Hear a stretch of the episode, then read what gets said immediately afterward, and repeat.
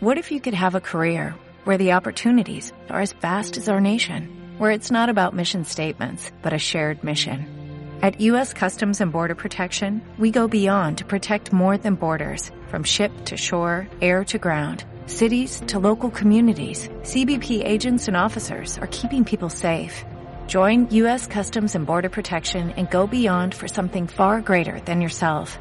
Learn more at cbp.gov/careers.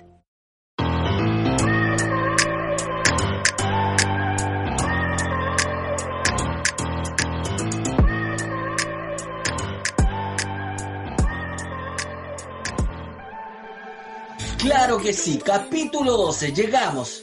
¿Quién dijo que no podíamos? Sí, muchas veces. ¿Cuántas personas? Ay, cachado, esa gente así que se pone a reclamar, así. Toda esta gente no quería que este programa existiera. Mentira, nosotros estamos aquí divirtiéndonos, pasándolo bien con ustedes. Bienvenidos al capítulo número 12 de No Somos Profes. ¿Cómo no? Y los dejo con el magnánimo Diego Vázquez. Hola, hola, muy, muy, muy buenas noches, buenas tardes, buenos días. Eh, gracias, Alexi, por la presentación y el pe- especial saludo a nuestros enemigos imaginarios, como, como que es muy común eso, como decir, ay, para todos los que dicen, y es como, hermano, La chupen, chúpenla. No, nadie, weón. ¿Quién? Con esas publicaciones en Facebook. Ya todas las no sé qué, que la cuestión, que las calidas, los mocos. No pasa nada, loco. Estamos bien en nuestro mundo, somos felices. Y comenzamos. ¿Cómo estuvo tu semana, Diego Vázquez? Bien, bien, bien, después del 18 es difícil reponerse, pero aquí estamos Listo para Halloween. preparando Halloween ya. Oye, antes que comencemos este capítulo que es especial porque es el último de la primera temporada. ¿Hay segunda temporada o no, Diego Vázquez? Eh, hay que ver, pues, hay que ver, hay que ver qué, qué dice la audiencia. A ver si llega el bono de Spotify que prometieron. Sí, pues sí. Pero, pero ahí está, ahí está. No tenemos un auspiciador, Alex, si no, no sé qué vamos a hacer. No necesitamos auspiciadores. Nosotros tenemos sueldo. Así que no. Que, que, que nosotros auspiciamos gente. Somos independientes. ¿No? Y si queremos. ¿Quién quiere auspiciar? ¿Alguien necesita auspicio? Auspiciamos gente. Somos cholos. ¿Sí? Comenzamos entonces con lo que ocurrió esta semana. Que pasaron hartas cosas, Diego. Siento que siempre se nos va a quedar algo en el tintero. Sí, de hecho, el- eh, está bien, está bien complejo esto de salen siempre noticias. Vamos con la noticia al tiro, Alexi. Sí, pues démosle nomás a. Aumento de contagios a una semana del 18 de septiembre, Alexis. 10 días exactos, ¿sabes? 10 días exactos, hoy es 28 de septiembre. Y eh, no lo vimos venir. ¿No? Lo vimos venir. Todos lo dijeron. Con los permisos, con la, la familia visitando a gente que no veía hace mucho tiempo.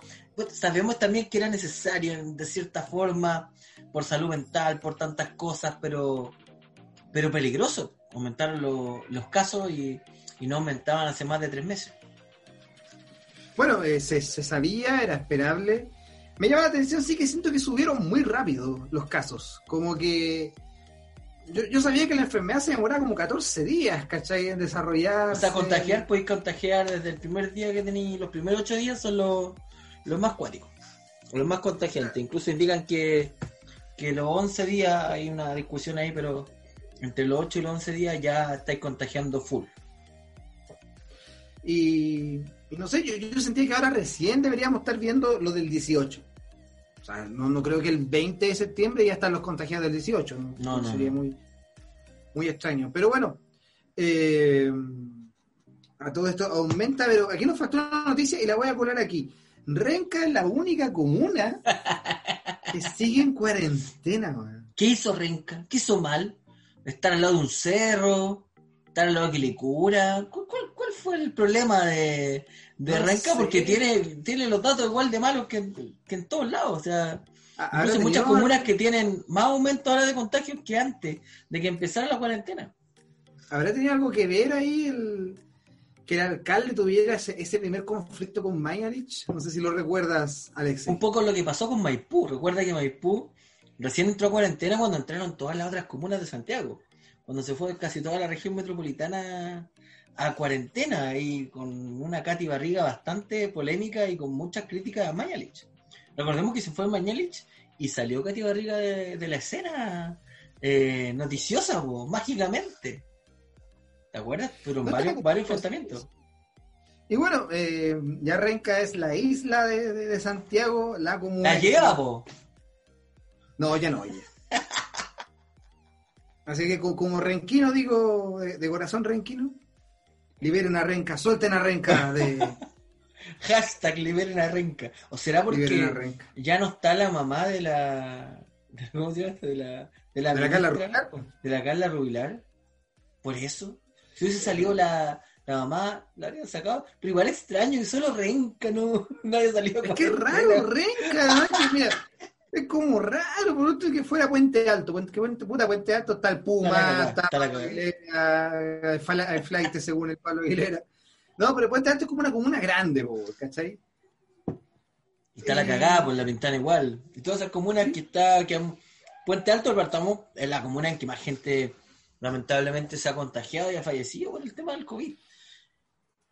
Es que, mira, esto suena ilógico, pero es una impresión mía, yo no sé.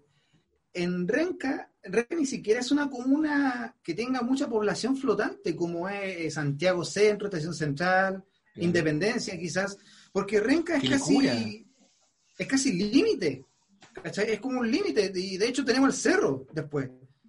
¿Cachai? Eh, claro, viene gente de Quilicura, pero por autopista pasáis por Renca un poco. No, no, no es tan poco como que que tú digas y alguien que diga, oh, yo vivo en, una comuna que no está en cuarentena, trabajo en otra y paso por Renca. No, nadie pasa por Renca, güey. Además, tampoco tiene sentido que Cerro Navia no esté en cuarentena y Renca sí, pues sí, son comunas vecinas, más o menos parecidos.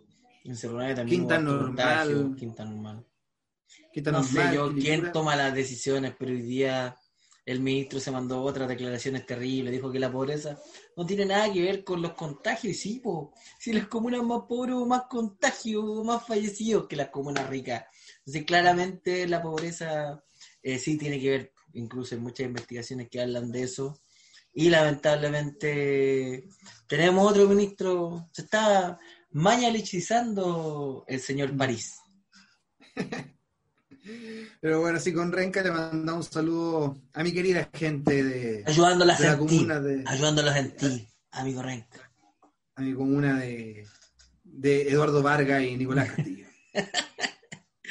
dan goles los buenos. Oye, vamos con lo siguiente, porque hay por fin un retorno a clases, Diego Vázquez se pensaba que, que no íbamos a volver nunca, por ahí escuché, así como una chica me contó que leyó una investigación que recién podríamos pensar en volver a clases presenciales en julio del 2021, Alexi. Se equivocó, po. Nada que... Hay colegios que habrían pedido volver, colegios privados. ¿Quiénes son? Porque, porque recordemos que ya habíamos avisado, no somos profes, que hay colegios privados que ya cerraron las clases presenciales, al menos por este año, y dijeron que iban a mantenerse, igual que la Comuna de Santiago, iban a mantenerse con clases online hasta fin de año, ya eh, de forma definitiva, igual varias otras comunas como Estación Central, que ya tienen todo programado, hasta ya está funcionando ya la cosa. Y, volver atrás es un riesgo, porque no es lo mismo volver en, o sea, es reparecido, no es lo mismo volver en una comuna un paso atrás a que haya muchos niños que se enfermen y causen muchas más muertes y hay que volver atrás. ¿Y ahí qué haces? ¿Quién se hace responsable de eso? Eh, ha pasado en todo el mundo. Y hay algunos ambiciosos que de repente dicen, bueno, podríamos transmitir la clase online, que hayan niños ahí y niños en la casa. Pero yo me pregunto... Profe, es como digo, yo, ya estoy haciendo clase y de repente como que no me imagino acordándome que hay gente en la casa, ¿cachai? Así como, hay que Twitter, hashtag, sí, profe Diego Música, hagan sus preguntas. No como que eh, un poco, un poco harto extraño. Además, no han hecho nada, loco, loco, no han intervenido en ninguna escuela. No están las condiciones ni sanitarias, ni las condiciones físicas, ni, ni la escuela, ni siquiera están limpias las escuelas. Vayan a limpiar las escuelas primero y después hablamos ni siquiera están intervenidos los, ni siquiera fue intervenido el tema de la pandemia. Me da, yo no sé, aquí estoy especulando, algún protocolo del gobierno, tal vez si salió de las clases online, a mí no, conmigo no se ha contactado nadie, si tengo mi computador, si tengo mi internet. Hay muchos colegas que no tenían internet en la casa, por ejemplo, algunos vivían con los papás, algunos son mayores, no están muy vinculados a Netflix, no tenían internet nomás y tuvieron que colocar de su bolsillo. No, además la calidad del internet, dependiendo de la comunidad donde vives, también es importante, ¿eh? no todos tienen fibra óptica. No, y aunque Santiago ya tiene sectores malísimos de internet, que ahora recién, y por suerte, hace un, el 2018 te diría, por lo menos ahí llegó a Renca la fibra óptica. Pero te, y, no a todos lados. Y no, a todos lados. Esto nos pilla dos años antes y tenemos cobre, olvídate, olvídate. De hecho, no sé cómo se han hecho las clases, güey, no sé. Una, una amiga que todavía, mira, yo le dije que había recibido fibra óptica y hasta el 2019 ella todavía tenía 4 megas de cobre. Y viviendo en Conchalí. Que sabemos que son esos 4 megas que en realidad no son 4 megas. Que era como máximo, que era cuando tenéis cueva, cuando nadie más está conectado, vos tenéis 4 megas. Vos llamáis por teléfono a la compañía, no, es que no, es que usted no leyó el contrato. Es que dice máximo 4 megas. Es que tengo 500, es que dice máximo. Lea la weá, po. que tienes la culpa tú, eh. Sí, no, sí pasa, pasa mucho y, y se imagino esta pandemia con cobre, no, no. Y bueno, y, mucha gente debe tener cobre. Y sin tanta tecnología, imagínate en la actualidad también eso no, no ayuda harto y también por eso podemos transmitir este gran podcast para Spotify, Chile y el mundo. Pasando a otro tema, porque este mono porfiado del ministro Figueroa no va a parar ahí hasta, hasta las vacaciones de verano eh, Colo Colo no quiso jugar con Antofagasta. ¿Qué te, parece esto de que hayan inventado, hayan eh, coger de perro y todo, que no podían jugar y hoy día salieron fuera de Chile para jugar por la Libertadores? Arriesgan pérdida de puntos, eh, causaron varias irregularidades, no siguieron los protocolos, no dejaron entrar a Antofagasta ni siquiera al estadio. Imagínate viajar de Antofagasta a Santiago, weón, en época de pandemia, donde ya casi hay zombies por la calle. O sea, el riesgo de, ese viaje y todo, y que no, no se juegue el partido, digo. Mira, está complejo. Hay hartos rumores, hartos comentarios. Eh, es bien complejo la situación, Alexis. De hecho, uno se pone a pensar, Colo Colo, la institución, porque aquí, bueno, mira, son los dirigentes, estaban un poco abnegados no, no sé si han negados, no estoy inventando palabras, un poco negados a, jugar este partido desde hace rato. No lo quería jugar. Eh, viajó mal, viajó un día después, pasó una noche en Brasil, creo, viajó después, llegó tarde, llegaba sin entrenamientos contra Antofagasta. Y yo, de hecho, eh, me levanto temprano el sábado, Alexi. Me levanto, ah, ¿verdad que el partido jugaban a las 11 de la mañana? Prendo la tele y me sale en el CDF partido de Colo Colo con Antofagasta demorado. Y yo dije... ni siquiera le ah". informaron a los del CDF. No, decía demorado nomás, a las diez y media. Y yo dije, ah, algo pasó aquí. Y claro, después me enteré que fue por contagio y de Aníbal Moza, ni siquiera, ni siquiera eso amerita eh, suspensión de partido. Piensa que Flamengo jugó con seis COVID. O sea, no, de hecho, ellos jugaron no solo eso, sino que eh, ocurrió anteriormente que hubo jugadores de otros equipos que eh, tuvieron contagio en el campeonato chileno, se aislaron los jugadores, como dice el protocolo, y el partido se realizó de igual forma. Entonces, más allá de que quién haya sido, se tienen que aislar a los que tuvieron contacto con él, el partido tendría que jugarse hasta con juveniles si es necesario, como indica el reglamento, primero Colo Colo le echó la culpa a Minsal. Salió la Ceremia a desmentirlo después la NFP. Hoy día salió la NFP a desmentirlo, que fue decisión al final de Colo Colo suspender el partido y arreglar los puntos. Y ahora al final, tanto ah, salió de nuevo Colo Colo a decir que tiene la culpa la NFP, Pablo Milad, que hablaron por teléfono con él, que casi como que ahora Antofagasta tiene que pedir disculpas, por, haber venido a Santiago, a jugar. Es una weá como muy loca este país, weón. ¿Qué onda, loco? Está todo al revés. De hecho, no, eh, Antofagasta estaba muy decepcionado por ahí. Eh. Es que, ¿sabéis qué pasó? Yo creo que a todos nos pasó lo mismo. Cuando vimos la noticia, dijimos, esta es Tongo. al tiro, es tongo. No, nadie, nadie la creyó, a tal punto que la gente le creyó, le creyó al MinSal, weón. Le creyó al Ministerio de Salud. ¿Cuándo se había compartido tanto un comunicado de la Serena, weón? Claro, como, o sea, no te cree nadie, porque a tal punto que es más real lo que dice el Ministerio de Salud a lo que dice eh, Blanco y Negro, además de un dirigente que nada que ver y que fue la mejor, o sea, esta es una idea totalmente concertada, porque hay que elegir a alguien que se enferme, pero que no afecta al plantel, cosa que el plantel pueda viajar. Corrió el rumor, no lo supe, de que Colo Colo habría pedido incluso permiso para entrenar esa misma tarde.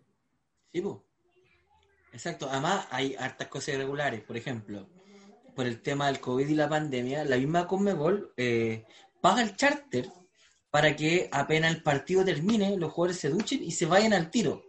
Y Colo Colo no. Colo Colo decidió quedarse un día más.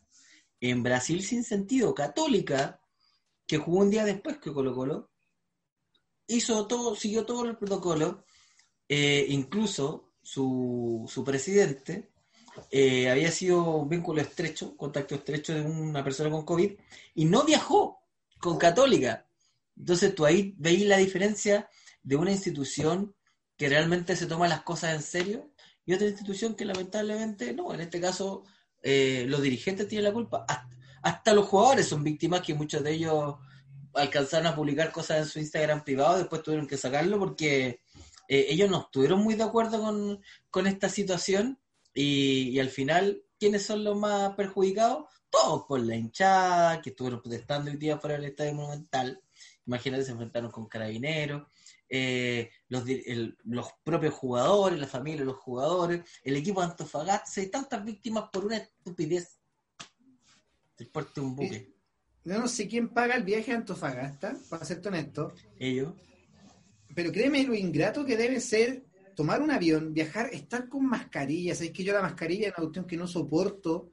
Yo no puedo estar. Hace poco fui a dar una prueba para un estudio, fui con la mascarilla y si hay que hacer la prueba con la mascarilla fue lo peor, yo con la mascarilla respiro muy poco.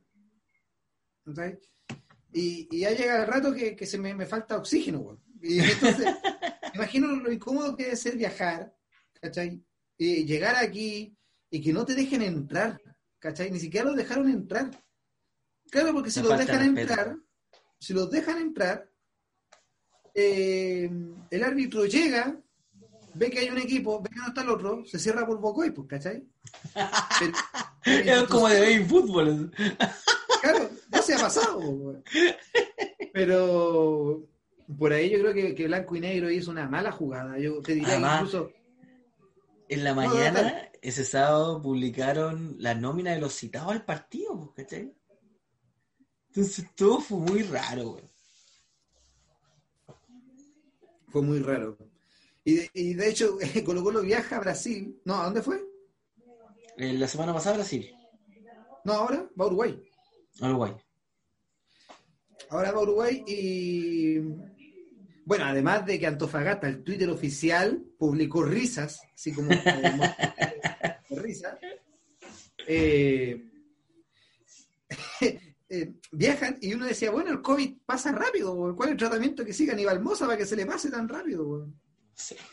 Puro condor hermosa. Oye, pasando al siguiente tema, sorprendió mucho, salió en todas las noticias en todos lados que eh, se sintió con intensidad la fuerza en el sur de Chile, Diego Vázquez. Bueno, eh, creo que estuvo en Chile, nadie supo. sí, estuvo en Puerto Montt. Evan McGregor, eh, más conocido por su actuación en, en Star Wars cuando hizo del maestro de Anakin, en, las primeras tres, si no me equivoco, salió, ¿cierto? ¿Sí? Esa es la segunda trilogía, pero los primeros tres episodios. En los primeros tres episodios, claro, uno, dos y tres. y estuvo ahí hasta bailando cueca en una fonda. Estuvo también en el sur de Argentina aprendiendo a Pudungún. O sea, toda una personalidad visitando nuestro país y nadie se enteró. Nadie se enteró. Obi-Wan Kenobi, bueno, también conocido por, por películas como Mulan Rouge. Eh, película de... ¿Cómo se llama esta película? Bueno, una muy buena. no, Ángeles de Una la película buena. Bueno, Eh, la isla, Ángel y Demonio, eh, El Gran Pez. El Gran Pez, sí, ese es más, más conocido. El Gran Pez. Eh, pero todo empezaron a tirar la talla al tiro en redes sociales con, con el tema de los Jedi. Y, imagínate estar ahí en una fonda, no sé, en alguna celebración, y de repente ponerte a bailar con un tipo, un gringo, y enterarte a la semana o al tiempo después que era conocido, que era famoso. De hecho, una vez vino eh, Vigo Mortensen. Sí. Mortensen. Y compró corbata en el mall, en el mall del centro, güey. Además, en el mall del centro. Pero él es más difícil de reconocer por estas razones. Una, porque no es tan conocido tampoco, ¿cachai? No, no es tan conocido. Es que, como tú decís, pues si sabemos que la persona está en Chile, la gente como que por ahí lo podría buscar. Como que lo esperan y todo. Claro. Pero este tipo fue, y además que Viggo Mortensen habla muy bien español. Es porque fue criado en Argentina, entonces habla como argentino encima. Claro, no, pasa piola como un argentino. Pasa súper piola como un argentino. Oye, pero se, se viralizó harto el, el video donde sale bailando, pero también salió el tema de las noticias porque su abuelo era chileno, po. Y, y él en- con, con la última noticia en, en la entrevista comenta que tiene un pariente chileno en la familia, eh, se llama John McIndoe, también conocido como Juan, perdón, hijo de un ingeniero escocés que llegó a Chile a colaborar con la construcción de la red ferroviaria a fines de 1800. Tras el fallecimiento de su padre, Mackintosh se trasladó a Escocia para trabajar como importador de vinos y colaborar con el consulado chileno en ese país. Pero ahora viene una historia, sí, ahora viene una historia bien triste, dice. Él arregló un viaje para que su madre viajara desde Chile y se fuera a vivir a Escocia, po. pero desafortunadamente ella falleció durante el viaje, mientras el barco cruzaba el estrecho de Magallanes. Fue algo muy triste para nuestra familia, fue lo que eh, recabó Lund. eh, eh, John McIndoe tuvo una hija de... En 1942 se casó con un almacenero llamado James. Y en 1942 la pareja tuvo un hijo al que llamaron con el mismo nombre y que terminó siendo abuelo del actor. Cosas de la vida, ¿no? ¿Viste? Eh, bastante conocido, al menos en Hollywood y en, otros países, aquí en Chile más que nada, los, los fanáticos yo creo de Star Wars, por los que estaban ahí más vueltos locos con esta, con esta visita. Se sacó una foto también en Puerto Montt, po, con, con esta pareja de enamorados que siempre celebran que es muy fea, que- pero bueno, es una estatua muy grande, ¿la cachai? Sí, sí. que están frente al mar. Y no, bien chistoso que haya venido un actor de, tan de, de renombre, a- más encima en la, en las fiestas típicas chilenas, por fiestas patrias. A ver, haciendo memoria, Alexi, Emma Watson, recuerdo, que habría estado en Oh. Chile Sí, pero estuvo grabando la película Colonia. un par de escenas nomás, de hecho, porque gran parte Sí. se grabó en Argentina. ¿Mm? Eh, recuerdo también. Pero cuentan después, pues. Si es la hueá, no alcanza ni, ni ir a verlo, saludarlo. ¡Eh, eh, eh! Bueno, yo no. No, sí, de hecho, Emma Watson recuerdo que se viralizó cuando alguien se encontró con ella en el aeropuerto. Claro. Pero ella, ella ya estaba, ya había salido del aeropuerto. Y después supo que estaba en Talca. Y de hecho había un meme que decía, yo pensé que Voldemort era feo, pero Talca la cagó. y, y ya después le perdimos la pista a Emma Watson. Sí, y, eh, y ha pasado con también Keno Reeves, que también estuvo en Chile. po. Para el también en el eclipse. sur. También. ¿Vino o no vino? Eh, no sé, me acuerdo que estuvo ahí, no se supo. Eh, Tom Hanks también estuvo acá. Sí, pues Tom Hanks también estuvo grabando el náufrago. No, Tom puro. No, él, él- él tiene casa. Él tiene casa, acá en Chile, ¿En serio? en, en el sur. Pero en un barrio como muy exclusivo. De hecho, creo que es vecino de la casa de Bachelet allá. Ah, de ese barrio. Sí, sí. Sí, donde no pagan los impuestos, lo- donde no pagan O sea, los impuestos. Eh, Tom Hanks viene seguido. Eh, ¿Quién más? Eh, bueno, hay, hay festivales de cine que invitan gente. Yo conocí Sí, sí. a un actor de, de que actuó con que trabajó con Tarantino. ¿A quién? Y de hecho, a. Michael Madsen. No, Michael, Michael Madsen. No, No, sé, sé si quién es. güey. Perros de la Calle. No, Eh, No Kill Bill. sí, Kill Bill sí. Ya, el, el compadre que... Era un árbol. Ah, el que vive en, en, una casa rodante. y lo mata la rubia, el que en tierra viva. Ah, sí. Ese sí, compadre me, me firmó mi película. Ah, mira, espectacular. ¿Y te firmó una película? Sí. Me ¿En firmó DVD? la calle. Sí, la compré ese día, original, y me la firmó. Yo pensé que el VHS. así. Me firmó el cassette. Tengo una foto por ahí, por ahí la tengo, por ahí la tengo. Ah, excelente. Mira, Diego recorriendo Chile también. ¿eh? Ah, conociendo famosos. Bien, Diego Vázquez. Eh, ahí en- También en- conocí a la, pero no tengo nada de ella, a la Maribel Verdú, que se llama, que es la que actuó en, no sé si viste el laberinto del fauno. No. No, me gustan hartas, ver hartas películas, pero hay películas que son clásicos al parecer y yo no he visto y me han retado por eso. Me castiga. Y tu mamá también. No, yo no, una película, no- tampoco no la veo, weón. No, a mi mamá le gusta ver películas, no sé si la habrá visto, weón. Y tu mamá también sí, sí, esa lo vi. Esta- ¿Tú supiste que hubo una sin filtro en España? ¿En serio? Era como un remake. ¿Del el de la paz? Sí, hubo una. Ya, ella hizo la pava ella. Mm, Ella también la conocí, no tengo ninguno, tengo foto con ella, solo la conocí. está funado ese director. Muy funado. Oye, pasando a la siguiente noticia, comenzaron las campañas televisivas ya de la prueba y del rechazo. ¿Has tenido la posibilidad de verlas, Diego Vázquez? Me las veo todas, pero por YouTube. A ver, raro que me, que me acuerde de verla en la. Igual es tan fome, o sea, eh, hoy día ponte tú me vi de la mañana y como que ya había visto todos esos. Así como que no. Decían que eran como las teleseries de Mega. po. Eran media hora del capítulo anterior y cinco minutos de, de, de algo nuevo.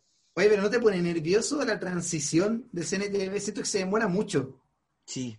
Me, Sí, me se gustaba más la azul, con letras blancas. ¡Pum! Al siguiente. Listo. Este muy lento. Sí, no sé. Es que además no se pusieron de acuerdo también ahí. Yo siento los partidos por el apruebo, tuvieron que ver todo. Hecho una sola campaña, weón. Tan dividido todo. Además, personajes que se aprovechan para mostrarse. Mismo Pepe Out, que lo- debe ser de lo peor de los últimos tiempos en, en política.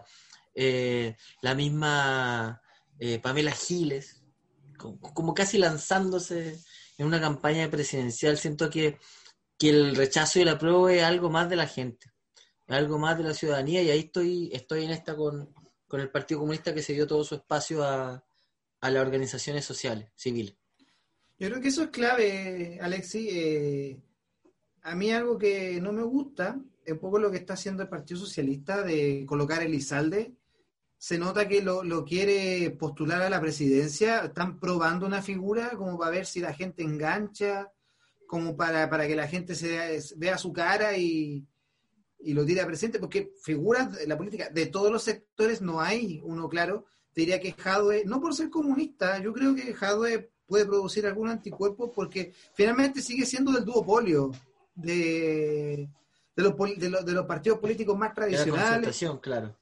más tradicionales y, y pues hay que la, que- eh, la- y la del rechazo yo creo que es eh, mira es tramposa y contradictoria por ejemplo primero la trampa que hacen de la mm, convención mixta que empiezan a colocar así una donde estemos todos convención mixta es como a puro confundir porque todos sabemos que Sí. no es eso ¿cachai? Pero si el nombre fue hecho para confundir, entonces ellos tienen que seguir eso. Eh, no quisieron que se llamara Asamblea Constituyente y por eso le pusieron constitu eh, perdón, eh. Convención Constituyente para confundir a la gente, para que se confunda entre convención mixta y convención constituyente.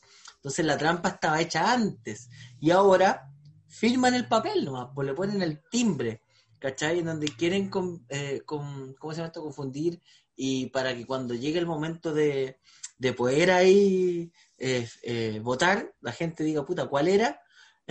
es algo que pasó en Puente Alto hace un tiempo, no sé si te acordáis, cuando Claudio Reyes, el, el Badulaki, sí, eh, se tiró a concejal de Puente Alto y, y los del otro partido, de la izquierda, se consiguieron un guan que se llamara Claudio Reyes y lo tiraron, po, weón. Entonces, weón, la weá no es con foto, po. Entonces, cuando llegó la hora del voto y vos tenías dos Claudio Reyes, ¿qué así, po? ¿cachai? Porque el loco es reconocido, entonces ya tenía como la mitad de la, de la campaña hecha y reclamó caleta porque salieron los dos, bueno, salieron los dos como mayoría, porque la gente se confundió, no sabía quién votar, si ambos se llaman Claudio Reyes.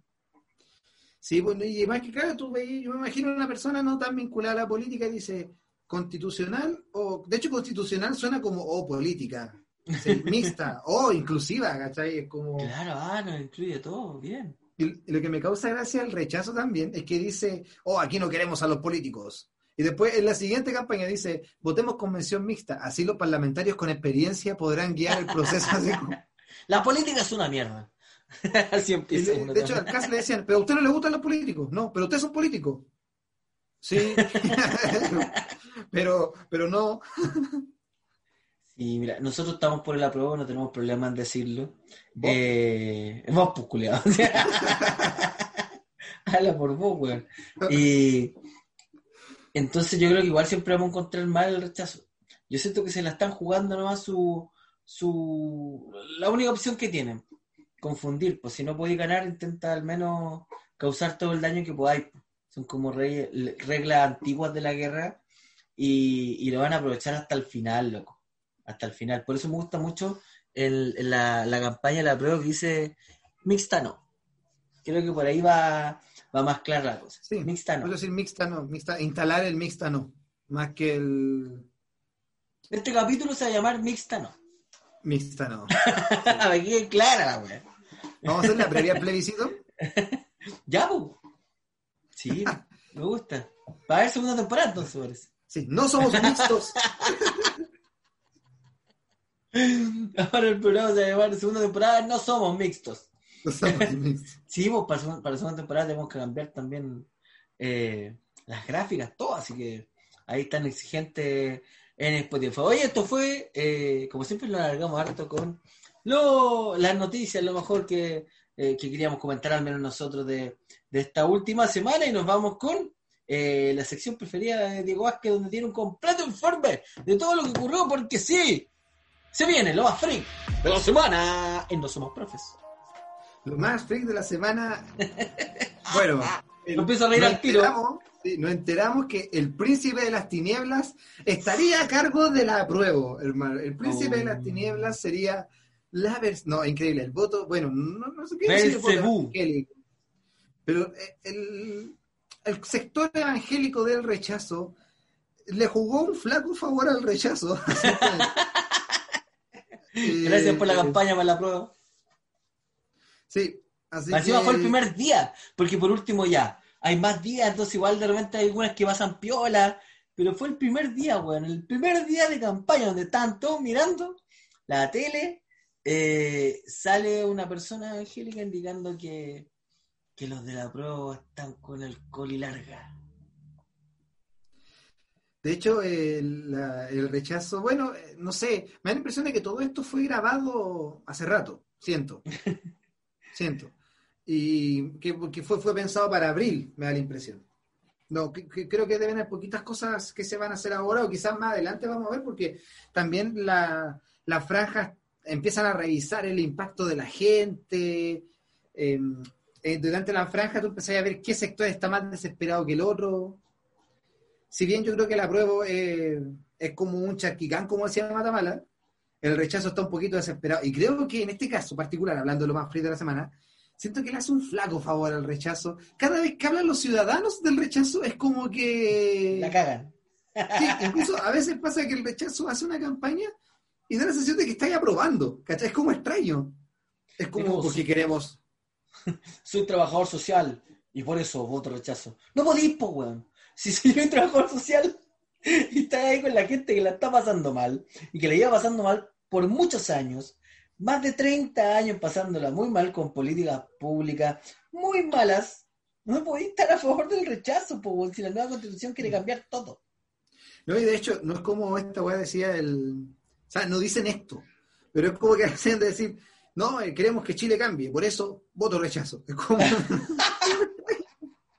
Por ejemplo, que dice una niña, el que yo no entiendo todavía, y lo he visto tantas veces, que dice una niña que nace en Vitacura tiene más posibilidades que una niña que nace en Alto Hospicio. Por eso, voto rechazo. ¿Cómo? Es que ellos dicen que en realidad, pues esto de la mamá que tiene a la guagua en, en la posta, así como, yo no puedo esperar dos años para que atiendan a mi hijo. Sí, Chucha. ¿cómo te? ¡Qué chucha! Sí, con- una de las cosas que se quieren tablar en la nueva constitución es una salud digna, trabajo digno, educación digna, todas esas situaciones que se están peleando ahí.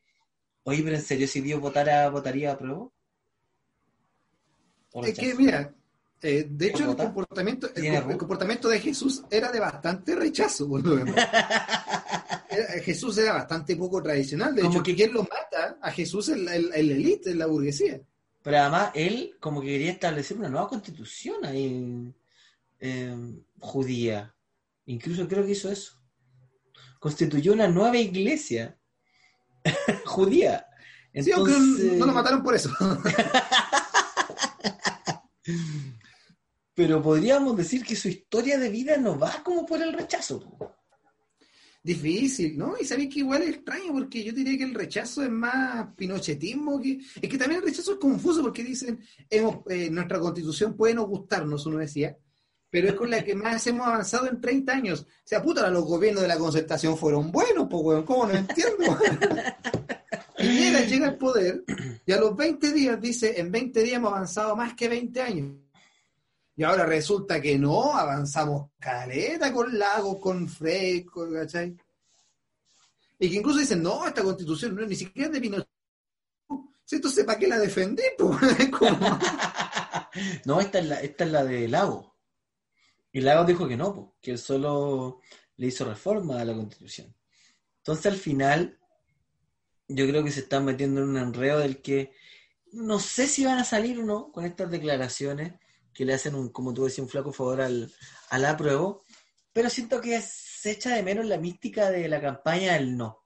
Y ahí es donde varios han ingresado y han dicho, puta, deberían, todavía están a tiempo de juntarse y decir algo en conjunto como en ese tiempo, en donde todos los partidos se unieron para lograr algo que en realidad fue una campaña única, fue increíble, incluso la película no es acerca de eso y una película que es muy buena.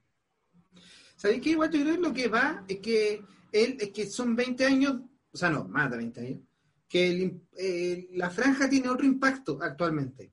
¿Cachai? Eh, además que de esta, de esta elección particular, yo creo que el la verdadera pelea está, y a mí lo que me pone más nervioso es la convención constitucional. Eso Claro. me pone más nervioso. Siento Claro. que la prueba va a Pero ganar. claro que va a ganar la prueba. En la prueba va a ganar. La- en- hermano, yo de verdad tengo amigos en Facebook de derecha y ninguno vota rechazo. ¿Cachai? De verdad ninguno vota rechazo. Hasta, hasta los hasta los más facho pobres, como uno dice, votan, votan a prueba. Eh, la RN vota a prueba, un sector de la RN. Pero el punto es que eh, también pasa que la, ya no es, la franja ya no es, eh, no tiene el mismo impacto. No, tú percibes a la ciudadanía desde otras cosas. Y, por ahí yo creo que la prueba se, se está descuidando. Sí, yo tendría un poco de atención porque hay que recordar cómo ganó Bolsonaro. ¿sabes? Eh, La fake news. Bolsonaro. Sí, y, y yo pen- pensaba que el rechazo podía aprovecharse un poco más de la que estén apareciendo políticos en el de la prueba, cosa que el rechazo se ha evitado con fuerza. No Claro, y ponen gente, ponen gente de clase media, gente pobre, gente de poblaciones, porque la tienen clara. Si pusieran empresarios o a ricos, la gente no les va a creer. Entonces yo creo que ahí hicieron una jugada inteligente. Pues es que lo- una cuestión más tonta quizás que yo creo que perjudica el rechazo es la palabra rechazo, porque suena como, como rechazo. ¿Cachai? No es una palabra positiva, Pero, pero el no ganó. po. pero vamos a decir que no, era Era una, era una negación. po. Era, era entretenida, pero rechazo es como. No sé. Ay, eh. Bueno, salieron, recordemos Bueno. también toda la iglesia evangélica a decir, esa iglesia no es evangélica, la del rechazo. Siempre tan buenos para dividirse, weón. Pero bueno, Sí.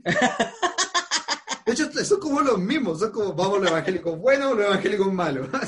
Los políticos buenos, los políticos malos. Hasta, hasta- hasta la, hasta la comunidad gay, comunidad gay buena, comunidad gay mala. la. No sé. Hay cosas que uno nunca va a entender, como lo más freak de la semana, que nunca la entendemos. Sin duda. Vamos con eh, esta sección bastante mixta, ¿no? Mixta, ¿no? Recuerdan. Mixta, ¿no? sección de películas animadas favoritas. ¿Cuál es tu película animada favorita, Diego Vázquez? ¿Cuál es tu película animada favorita? ¿Película animada favorita? Eh, uy, no lo pensé. Eh, no tengo hartas que me gustan harto, pero no soy muy apegado a la animación. Pero mi favorita es Shrek, creo que alguna vez la dije. Sí. Y lo mantengo. no, Shrek me gusta mucho. En el capítulo 235 de No Somos Profes lo dijiste. ¿Y tú, Alexis? que me gustan en general. En general de Pixar me gustan casi todas. Eso voy a decir, porque desde Toy Story, Nemo, eh, Monster Inc. A mí Zootopia me gusta. ¿Cuál? Zootopia. Zootopia, sí, también es muy buena. Siento que han hecho muy bien las cosas, eh, las historias que han, que han contado, incluso algunas de Disney como Frozen, eh, Coco. Siento que en general más, más yo me voy por ese ámbito de películas en donde eh, hay muchas variedades, no me canso de verlas puedo verlas mil veces, el mismo Toy Story, las cuatro me encantan. Así que eh, yo me voy harto por ahí, por, por Pixar, incluso estoy esperando Disney Plus, que llegue luego a Latinoamérica. A mí el, anime yo reconozco que por ahí no, no, no me... Es que yo creo que es que acostumbrarse a ver anime, porque igual uno está más acostumbrado como al, a lo gringo quizás. Depende, pues yo cuando chico hay harto Dragon Ball, harto Slam Dunk, harto, no sé, pues Sailor Moon, Los Caballeros Zodiaco, toda esta serie y, a mí no me molesta verlo, incluso las últimas de Dragon Ball que han salido, las últimas películas las he visto todas.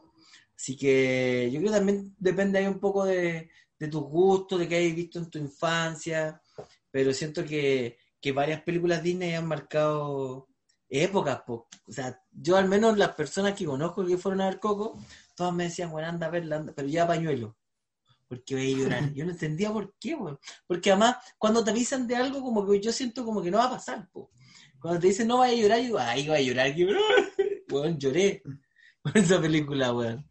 Eh, siento que cuando me avisan de algo me, me, sobreestimulan y no lo puedo hacer. Pero las películas de Pixar también hechas, las de Disney y Pixar también. Siento que van, van harto para allá, incluso tienen cortos súper interesantes, como La Bayou, que también me gusta harto. Eh, y que también han marcado cierta época. Pues. Las mismas tallas que uno tira con la gente generalmente vienen también con, con estas películas, pues, ¿cachai? Eh, o frases que tú te acordáis de la, de la película mismo Monster me gustó Caleta. Me gustó Caleta, siento que, que se fueron por otro lado y lo hicieron súper bien. Incluso después hicieron Monster University yo fui a verla al cine. ¿Cachai? Fascinado al tiro. Y esperando ojalá otra, pues, una tercera, una cuarta. Eh, igual que Toy Story, que uno igual, aunque dijeron que era la última la 4, me gustaría ver, ver una 5. Siento que, se la han jugado harto las películas animadas en, tener un espacio eh, en un cine en donde generalmente se la llevan más la, la estatuilla o los premios, las películas eh, actuadas en vida real. Incluso... misma razón por la que inventaron el premio de animación. Claro, tiene un premio Oscar, tiene, tiene varias premiaciones y y también eh, me ha gustado las películas que han vuelto a hacer, como El Rey León. Siento que, está muy bien hecha la nueva película también del Rey León y me gustó harto. Con una animación ya de este siglo, ¿ah? del siglo XXI. no, eh, bastante. Sí, Mulan no nombramos y una que me gusta mucho. Mulan, sí, yo incluso ahora vi la, la versión live action, se llama, ¿no? ¿Mm? ¿La ¿Se llama con, sí? La de Aladino también me gustó harto también. La, nueva versión. Siento que está muy bien hecha.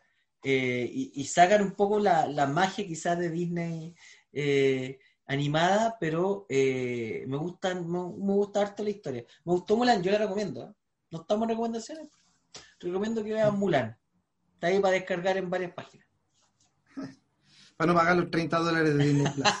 pero si todavía no podemos, si todavía no llega la web. Cuando ah, llegue... si va a ser, pues... No, te cuidado hacerlo. Yo no soy hacker como tú. Yo cuando, estuve, cuando estuve en Europa vi partidos por el CDF.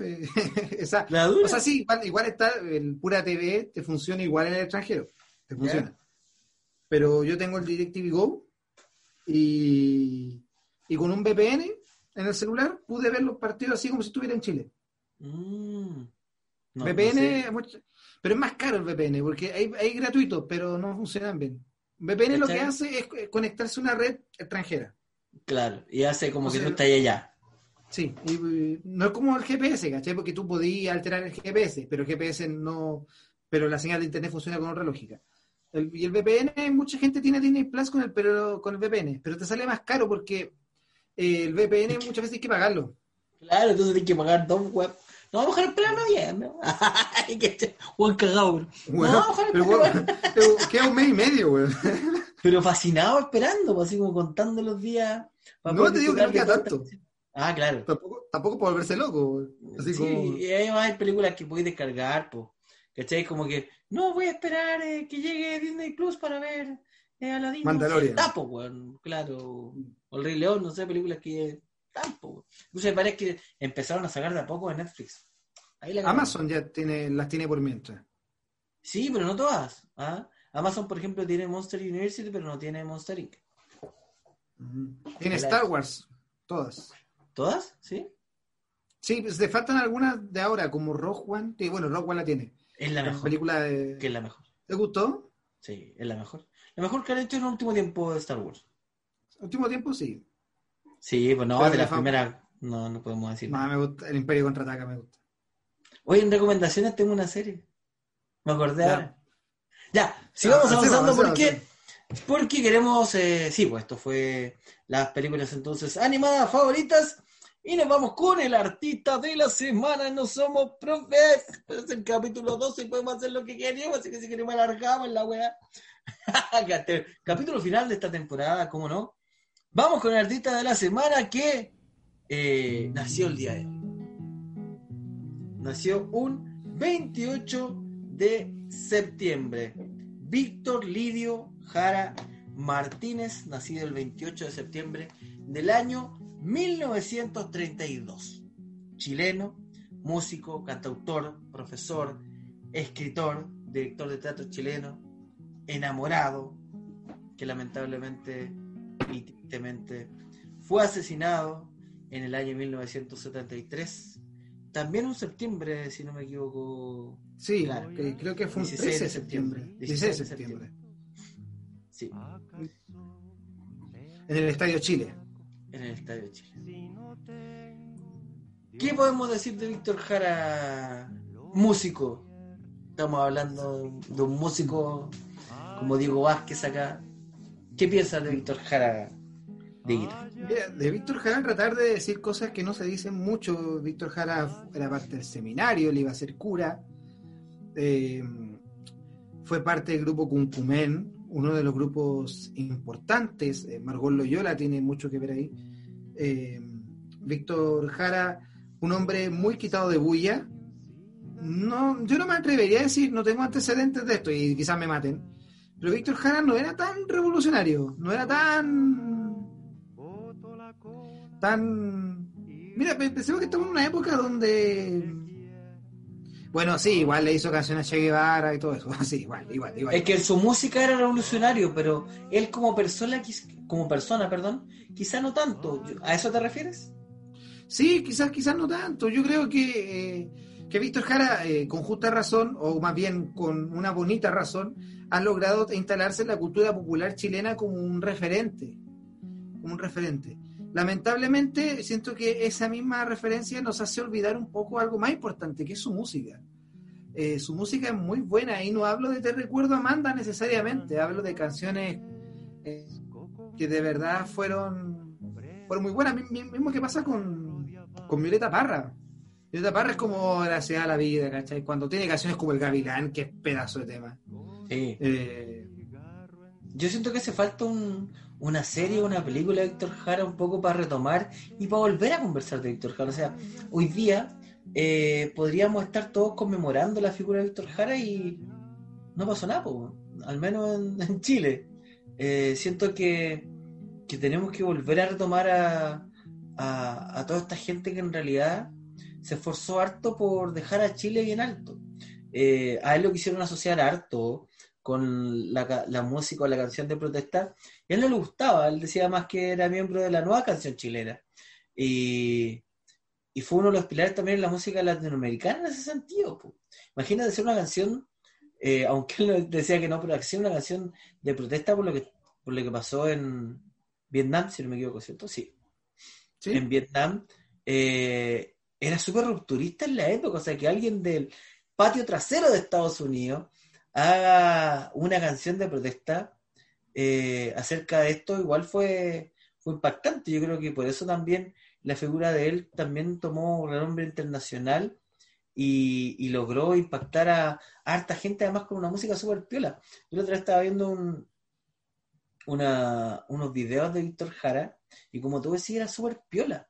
O sea, no es alguien que tuvo en los shows y digáis que no sé qué, Pinocho culiado. No, no pues, ¿cachai? Ah. No, no, no lo veis por ahí y, siento que, es muy triste que, lo hayan tratado de la forma en que lo trataron y, cómo lo mataron y cómo lo torturaron y todo lo que hicieron con, con, Víctor Jara. Siento que, que no, no era un final para él.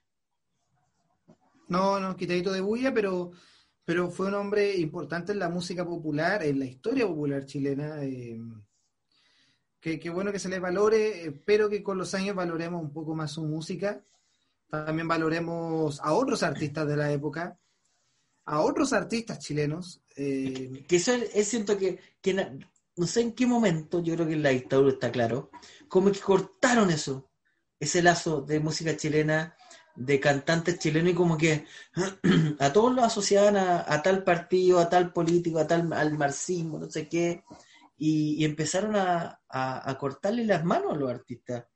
Y, eso hasta el día de hoy.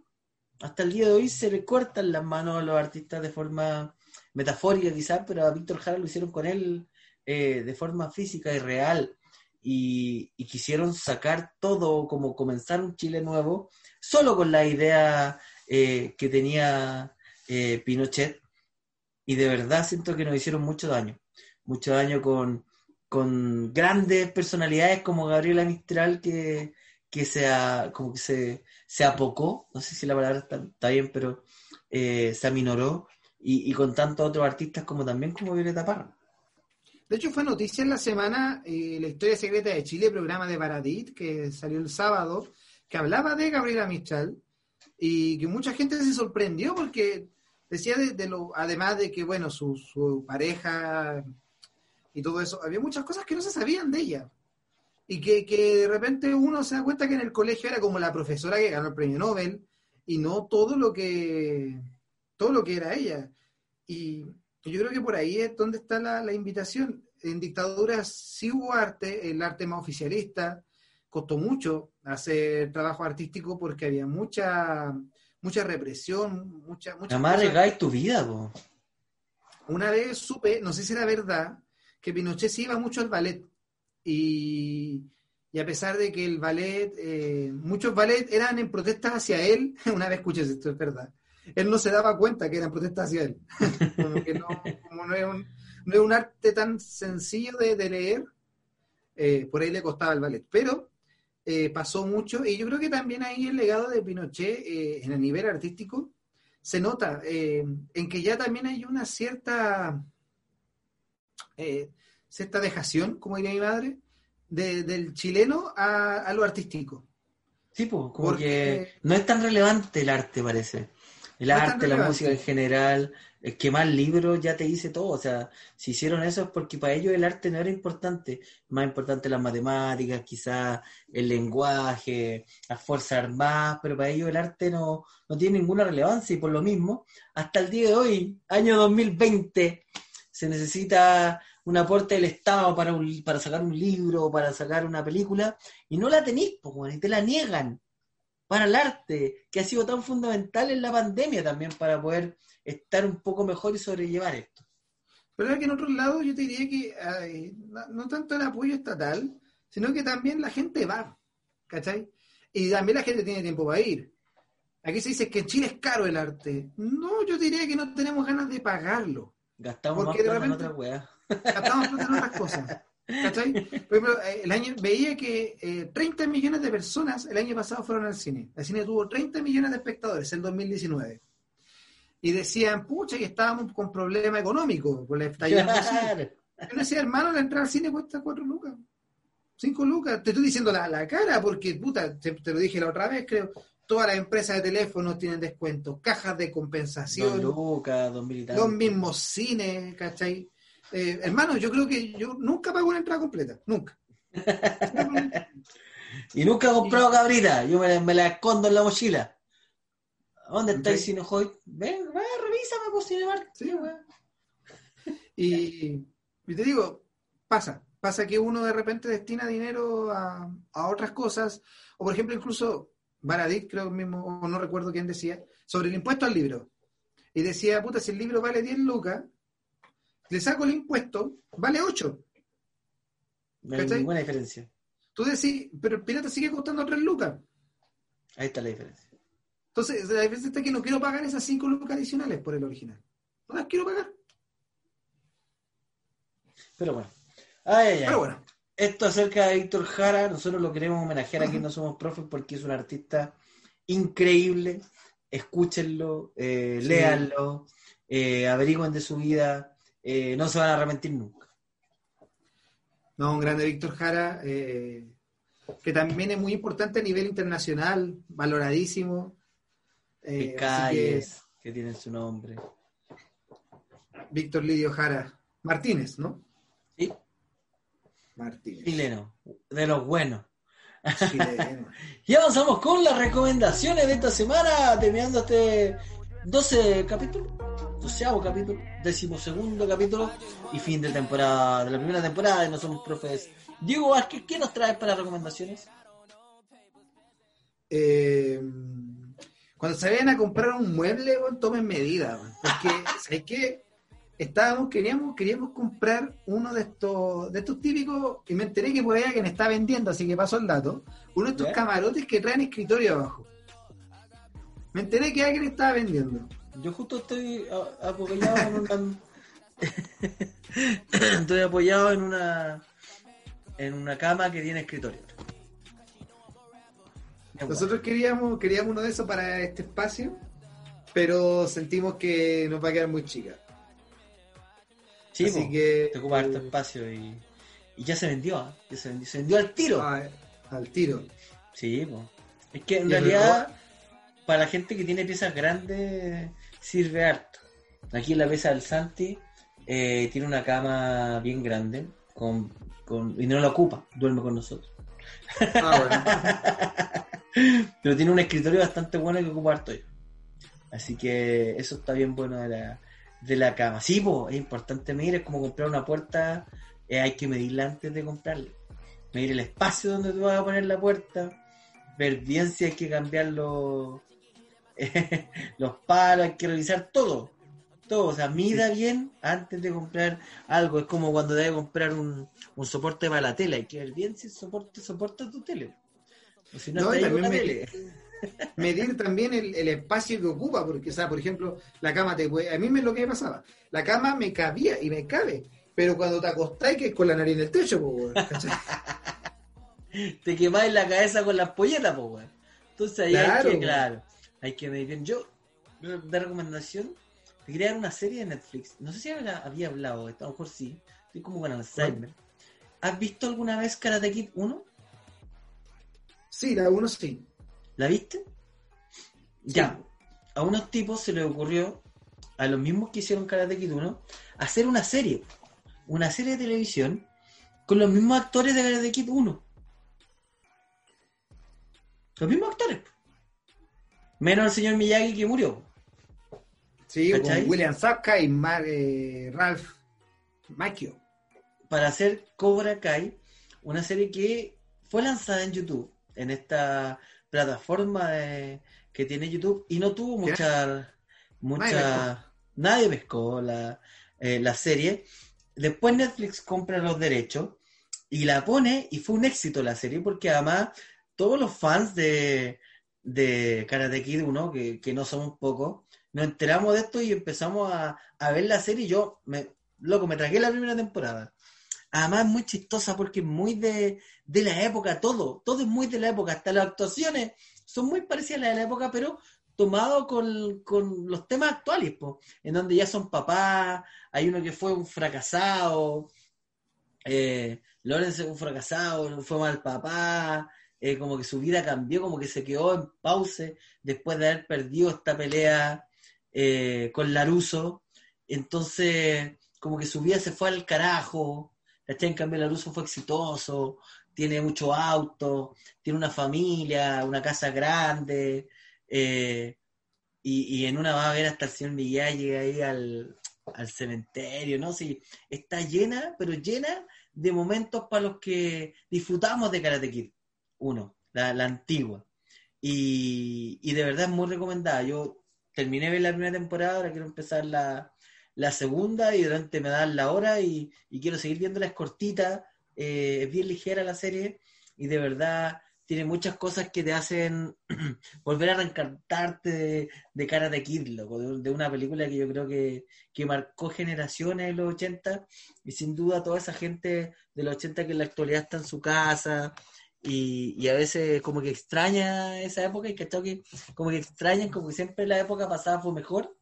Disfrutar ¿Sí? de Cobra Kai eh, lo hace volver a, a ese pasado y también reencontrarse ellos y mirarse al espejo y ver cómo estaban en esa época y cómo están ahora, po, ¿cachai? Y cómo cambia la vida y está hecha de una forma muy irónica también la serie, así que yo de verdad la recomiendo con mucho énfasis, especialmente los, los fans de Karate Kid. ¿eh? Si no eres fans de Karate Kid, te invito a que veas la película primero, que debe estar en todas partes ya para volverlo. Está en Netflix. Está en Netflix y eh, después vean la, la, la serie que no considera las otras películas. No considera Karate Kid 2 y tampoco considera la, la, nueva Karate Kid donde salió el hijo de Will Smith y donde está bueno. Jackie Chan. Hacen ahí algún, algún señuelo donde Laruso dice yo no soy Jackie Chan, pero yo creo que es como el único nexo que hicieron ahí como, como un poco desligándose de esa, de esa versión de la película que a mí me, también me gustó mucho. Siento que está muy bien hecha. No sé si Hablar tú sabías, del pero... bullying, de hartas cosas, ¿sí? Pero esta serie viene de otra serie. ¿Sí? Viene de, de How I Met Your Mother. How I Met Your Mother. ¿Cómo conocí a tu madre? No tenía idea. O sea, no viene de ahí, pero la idea nace de ahí. Porque yo no he visto, y voy a especular. Aquí como que William Sapka es como, eh, no es tan malo, ¿cierto? No es como es el malo de la película. No, no, no, no, no es tan ya. malo, como que su vida ahora es diferente. Ya, ese el malo es Laruso. El malo es Laruso. ¿Sí? No sé si tú viste cómo conocí a tu padre alguna vez. No, la, mi hermana. Bueno, hay un personaje, hay un personaje que se llama Barney Stinson. Aquí los fanáticos de esa serie me van a seguir. Y él es, él tiene un rollo, él es un personaje, es como el, el, bueno, no puede ser alivio cómico porque es una serie cómica, pero es como el más chistoso, es como el Kiko de la cuestión. Y resulta que él, él es fanático de, de muchas cosas, de Star Wars, de, de arte.